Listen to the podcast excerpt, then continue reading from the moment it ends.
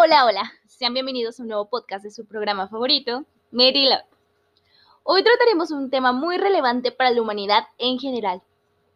¿Cómo es el mundo a partir de la pandemia?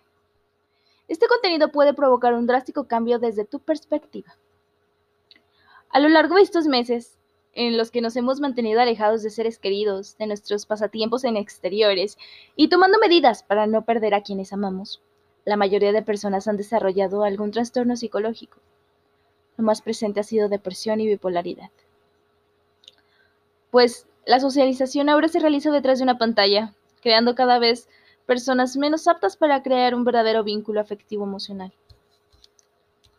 La monetización, al menos en México, decreció por el hecho de la cuarentena y también por los botones rojos forzados para todas las pequeñas y grandes empresas.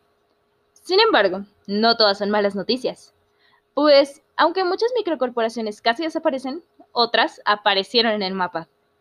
Ejemplo de ello son pequeños comerciantes proveedores de cubrebocas hechos a mano y aquellos que distribuyen gel antibacterial, brindándoles una oportunidad de sobrevivir en este momento tan difícil para el mundo entero. Aunque ha sido un tanto difícil, la verdad es que nos encontramos en el mejor momento para emprender. Quizá no de una manera profesionalista, pues hay bastantes empresas que están quebradas por el virus. Ahora, si bien a simple vista no se logra notar muy entusiasta la idea, sí lo es, por el simple hecho de que nuevas demandas existen. Se pueden innovar productos de uso diario para ser eficientes en nuestra dura pandemia. Un claro ejemplo de ello son los creadores de la pulsera que contiene gel antibacterial, pues son lindas y te protegen a cualquier sitio que vayas. O volviendo a lo anterior mencionado, la industria del cubrebocas puso de cabeza al mundo de la moda, ya que crearon mascarillas que son monísimas, al mismo tiempo que son protectoras.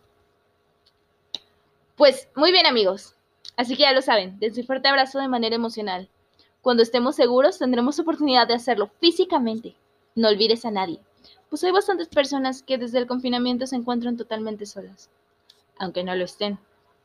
Luz saluda con mucho amor y cariño, Miti. Y recuerden amigos, siempre sonriendo, siempre felices, siempre unidos a la distancia. Besitos gigantes para cada uno de ustedes. Los amo.